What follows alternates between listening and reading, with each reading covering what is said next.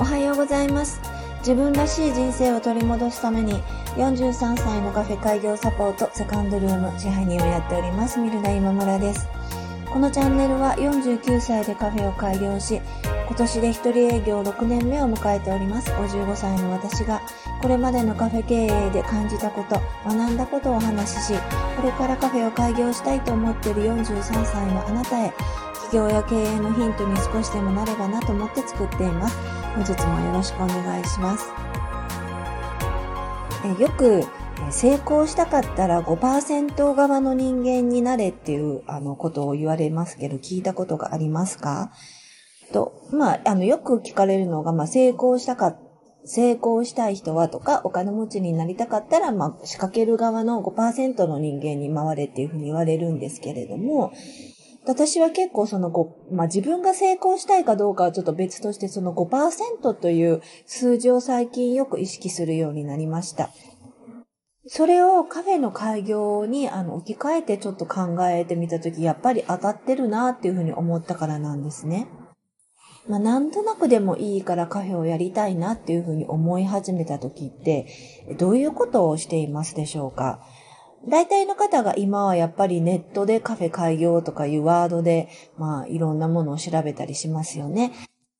カフェを今開業あのしている方とか、カフェのコンサルをしているとか、会社さんとかのブログを読んだりすることが多いと思います。まだあの、この時点では、まあ正直、えただで情報を取りに行ってるような感じですよね。で、あの、私も、えー公式の LINE のアカウントがありまして、まあ、そこに何人かの方がま登録してます。私も、え週に1回、えカフェ開業に関するまあ配信の方をしていて、そちらの方も、ま無料で、え情報は取れますよね。で、そこから、え実際にやっぱりカフェを開業したいなと思って次に通る行動ってやっぱりあの本を買ったりすることだと思うんですね。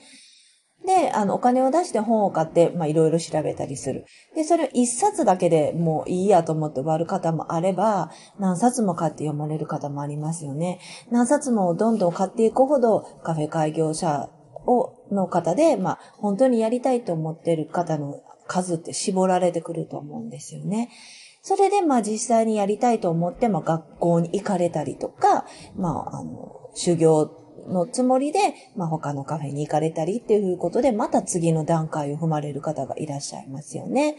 そういう風にして、どんどんどんどん最初はなんとなくカフェ開業したいと思ってる人が、えー、少しずつ、えー、段階を踏んで行動を起こしていって、最終的にカフェを開業されるっていうのは、やっぱり100人のうち5人じゃないかなというふうに思うんですね。そして、実際にそのカフェを開業した後に、えー、だいたい3年で7割のお店が潰れると言われてるんですね。そして10年続くお店ってやっぱりもう3%から5%というふうに言われてるんです。と私は、えー、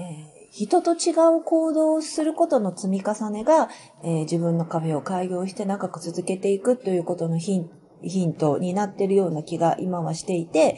え昨日もちょっとお話ししたんだけど、異端と言われても、まあ自分を信じて、えー、そういう行動を意識して取るように、あの、しています。みんなと同じようにしてないとすごく不安だと思うんだけれども、それではみんなと同じように、えー、ダメになっていくだけだと思っていて、えー5%ってすごく少ない人数だけど、やっぱり私はカフェを開業したからには、その5%の、え、人たちの中に入りたいと思っているので、えこれからも行動することをやめないで、え一つ一つ段階を踏みながら、え5%の、えラインに引っかかっていくように、え頑張りたいと思っています、えカフェを開業したいと思っているあなたも、この、まあ、配信を聞いていただくのももちろん、あの、一つの方法だし、まあ、いろんな媒体から情報を取るのも一つの方法だけども、それだけでは、人と同じことをしてると思います。人と同じことをやらないで自分のカフェを開業していくためにはどうしたらいいかという、一つの違った考え方というのも、考えてみてはいかがかなというふうに思っています。今日も聞いていただきましてありがとうございました。坂るみでした。